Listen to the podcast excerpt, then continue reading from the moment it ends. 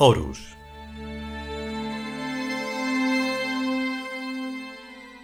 Sexto capítulo. Cuarta parte.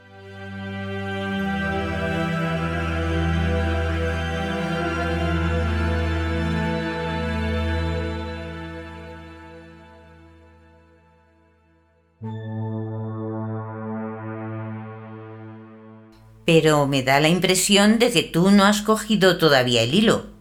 Cristina estaba catequizando a Paco, con el que vivía ya en un mismo apartamento.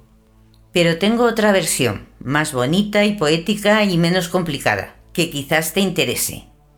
Osiris, el sol poniente, es atrapado engañosa y traicioneramente por el desierto, Set. Este le descuartiza y desparrama sus pedazos por el cielo, las estrellas. Toda la noche se lleva la desventurada Isis, la luna, recogiendo los luminosos despojos de su esposo, que también era su hermano. ¿Qué hay de malo en ello? No me vengas ahora con cuentos de cromosomas, que me estoy refiriendo a una época y a unos entes que nada tienen que ver con los cromosomas. Al final los reúne y llora sobre el cadáver que estrecha en su regazo. El regazo de Isis se llama el seno de quietud. Las lágrimas pueden ser las gotas de rocío o las estrellas mismas. Lo dejo a tu elección. Pero a la mañana siguiente, oh maravilla, Isis da a luz un hijo, el sol naciente, Horus, concebido de una mirada resplandeciente del cadáver. Pongamos que esto sea el primer rayo de sol. Horus es la viva estampa de su difunto padre, y al mismo tiempo es también Osiris resucitado, como cualquier astrónomo te puede demostrar. Y por supuesto, lo primero sobre lo que Horus, Osiris, derrama su gloria y su resurrección es sobre Set, el desierto, la tierra, en fin, todo. Su hijo bien amado, su asesino y su hermano, todo a la vez y sucesivamente. Un bello lío, como verás sin duda, que sirve para que uno piense y halle cosas sublimes. Entre este y el otro sagrado Galimatías, el del Calvario, Prefiero el nuestro, que es más egipcio, más elegante, más culto, no tiene infierno y no huele a cabras. No, no me digas nada, ya sé que eres un incrédulo. Allá tú si quieres que... no me acuerdo cómo se llama, un monstruo se coma tu alma. Por mí... Pero antes ayúdame a sacar los costos a estos bañadores que quiero poner de moda esta temporada. Fíjate, neoegipcios, preciosos. ¿Te gustan? Te regalaré uno. Coge ahora un lápiz y ponte a sumar. Paco tomó uno de los bañadores. Así. Así. ¿Con dos diosas simétricas aquí delante? No es tan mal, ¿verdad? No. ¿Y estas hojas sueltas de palmera qué? Precioso, todo en dorado, sobre fondo rojo, azul o negro, a elegir. Fíjate también en este gorro con su cobrita verde. ¿Te gusta? En asunto de serpientes estoy más bien mal. Pero hombre, es una serpientilla simpática que guiña un ojo así y abre mucho la boca y se ríe. Es una serpiente risueña, eso. Verás cómo no nos la excomulgan. Al fin y al cabo, los ofidios también vienen en el diccionario. Ay, no sé. ¿Por qué haces esto? Necesito dinero. Jamás sentí una necesidad tan compulsiva de poseer ingentes sumas de dinero es como los síntomas de una asfixia. Todo el mundo necesita dinero. Anda ya, pero no tanto. Yo necesito cientos de miles de millones. Yo necesito mucho. Mucho más de lo que tú puedas ganar trabajando con los americanos en 800 años. Pues como no te pongas a robar bancos... Te robó nada. Tiene que ser dinero legal, legítimo y decente. Hasta ahí podíamos llegar, robar bancos. ¿No sabes tú que los bancos son las cosas más sagradas que existen en el mundo? Hombre, tanto como sagrados. Sagrados, verdaderos templos. Donde marchan bien los bancos, todo marcha bien. Hay paz, armonía, orden, ganas de trabajar, negocios, se puede vivir. Me está saliendo una capitalista de tomo y lomo. ¿Dónde te deja la espiritualidad, el deshacimiento de las cosas terrenales y todo eso? Ay, Paco, qué torpón eres. ¿No decía Santa Teresa que Dios estaba entre los pucheros y demás cacharros de la cocina? Pues el Dios también puede estar muy bien en los bancos. Se puede vivir una intensa espiritualidad siendo corredora de bolsa, lo mismo que siendo cocinera. La leche sube en la olla, los valores suben en la bolsa. Es lo mismo. No me vengas con clichés antiguos, amadísimo. ¿No conoces el éxtasis del mármol? Pues el mármol se compra con dinero. Y los bellos colores, y la buena música, todo lo que esté hecho con átomos se compra. Todo. Claro que no todo está hecho con átomos. Y hay además muchos átomos libres por ahí que no cuestan nada. El sol, las estrellas, la lluvia, esos salen gratis. Pero los átomos de por aquí abajo, casi todos hay que comprarlos y para eso están los bancos, para que el dinero vaya por ahí de una parte a otra comprando y vendiendo átomos. Cuando tenga los millones que necesito, podré explicártelo con más detalle. Ahora sácame los costos del bañador y no divaguemos más. El cliente siempre tiene razón. El rico siempre tiene razón. El vencedor siempre tiene razón, aquí y en cualquier parte. Hasta la fuerza bruta tiene razón, cuando no se la puede parar los pies. Adoramos la fuerza y la reverenciamos, cualquiera que sea la forma en que se represente. Gloria al que mande. Amón. Pero también conviene, quizás, volver el sermón por pasiva, para que resulte consolador para la otra parte y se mantenga el equilibrio. Desde luego, hay que tener siempre un ojo puesto en la democracia. Vamos a ver. Bienaventurados los pobres de espíritu, porque de ellos es el reino de los cielos. Hay que poner de espíritu para que cada cual lo coja según más le convenga. Prosigamos.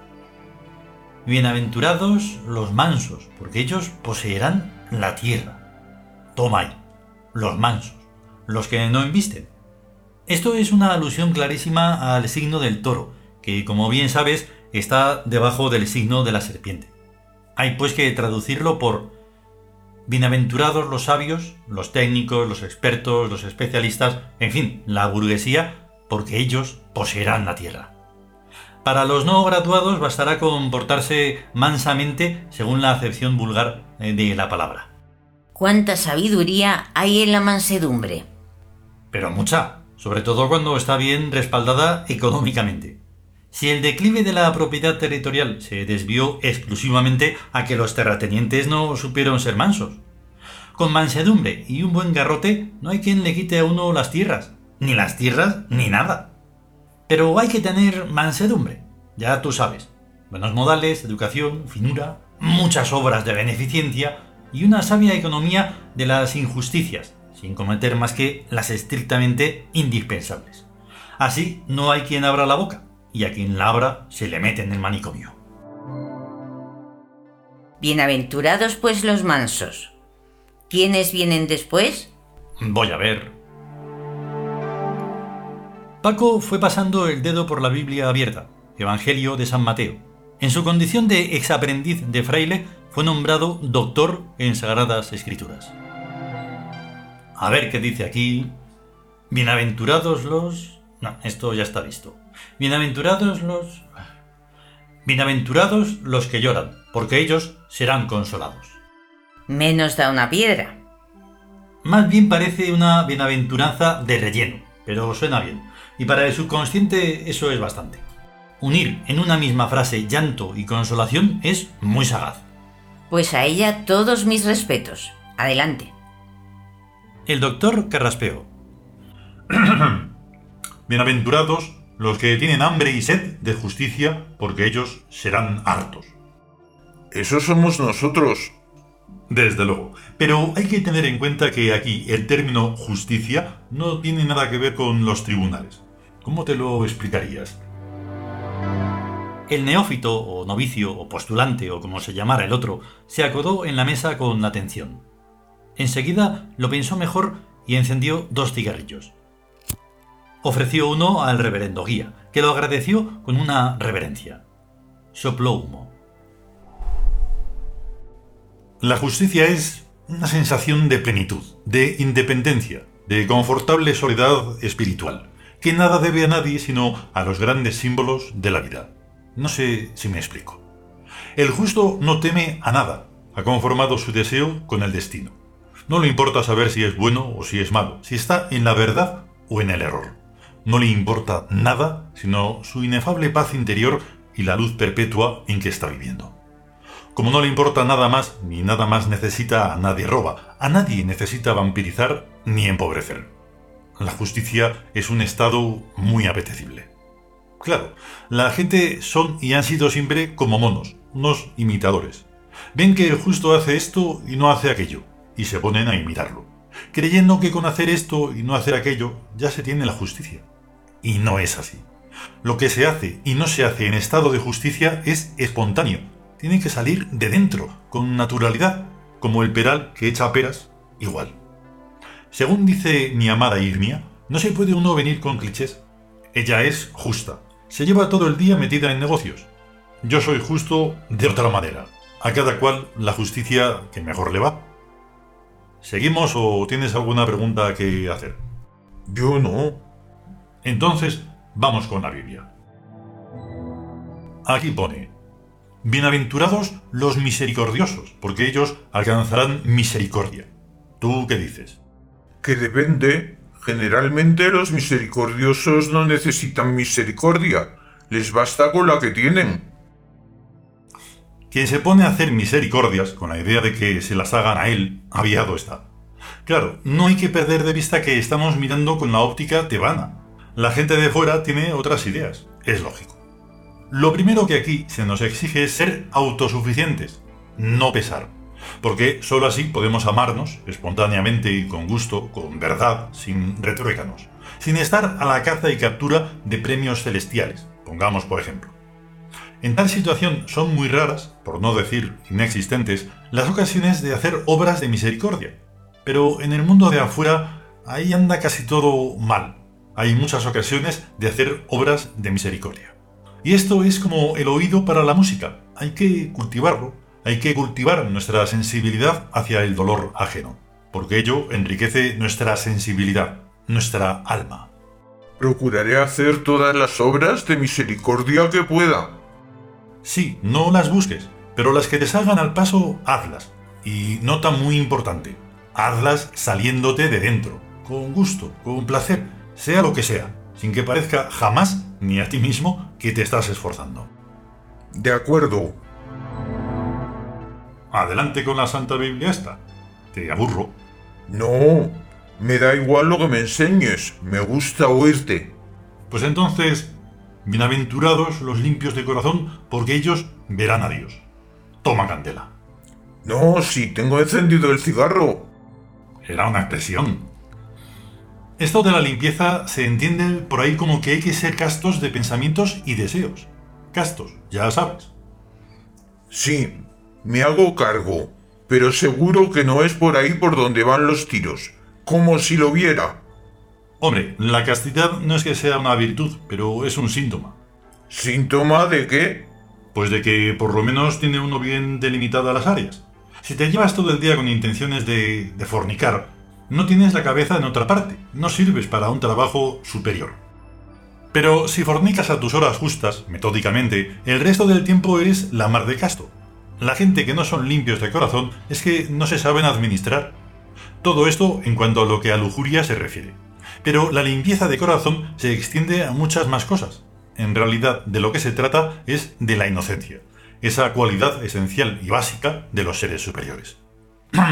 la inocencia prefiere ser engañada mil veces antes que pensar mal una sola vez. Tiene sus razones para ello. Es que le va la vida. Pero además, la inocencia sabe por oscuro instinto que de cada engaño saldrá reforzada. No como inocencia, que eso es como los catalizadores, que ni crecen ni menguan, sino en todos los demás aspectos de la personalidad. El psiquismo es una máquina muy compleja con sorprendentes mecanismos de reacción. Y aquí hay sabiduría, fíjate tú. Los limpios de corazón acaban por ver al Dios, en ellos mismos. Hay tanta gentuza por esos mundos que como no sean ellos los dioses, es que no hay. Así que tú, inocente. No te preocupes, yo inocente. Bienaventurados los pacíficos, porque ellos serán llamados hijos de Dios. Esto es lo mismo que lo de los mansos. Más o menos. La persona que dijo esto era un tío maravilloso. Bueno, era un dios. Ah, ¿qué digo? Era el Fénix. Bueno, era y es. Entonces resulta que esto de los pacíficos, que no quiere decir los pachorrones, son gente que, teniendo poder y fuerza, lo someten a la armonía. Reducen lo muy espectacular a lo muy simple y muy sencillo, a llevarse la gente bien. Hay que tener en cuenta que el Fénix Aixa estaba hablando para un pueblo monoteísta y tuvo que decir serán llamados hijos de Dios. Pero hay un juego de palabras en el asunto y muy zorril. Los hijos heredan la naturaleza del padre. Así pues el texto se nos queda en serán llamados dioses. Y vamos con la última. Bienaventurados los que padecen persecución por a causa de la justicia, porque suyo es el reino de los cielos. Esta bienaventuranza no me hace ninguna gracia, porque eso de persecución está ya muy visto tú. Aquí no hay más persecuciones, la leche que mamaron. Hijos puta, cabrones. Sin pasarse tú, lo de la mansedumbre. Uf, no me acordaba. Según me han dicho, la bienaventuranza 8 queda en suspenso, o más exactamente, derogada. Sufrir persecución por la justicia, lo único que tiene de bueno, se sobreentiende que se es justo. Pero ya está. Los justos tienen que actualizarse, que modernizarse, que ponerse al día. Mira a Irmia. En vez de meterse a monja, se ha metido a corredora de bolsa. Así no corre peligro de que la violen los cafres. Bien pensado. Pues lo mismo en todos los casos. Hay que ir al meollo de la cuestión. ¿A cuento de qué vienen las persecuciones? Las persecuciones vienen cuando los elementos conservadores, viejos o nuevos, de una sociedad sienten amenazados sus valores. El justo que hace de su justicia un reto es más bien estúpido que justo, salvo excepciones. A veces no hay más remedio, pero en la inmensa mayoría de los casos es posible respetar en sus rasgos esenciales el orden establecido y cultivar la justicia como una planta más en el jardín.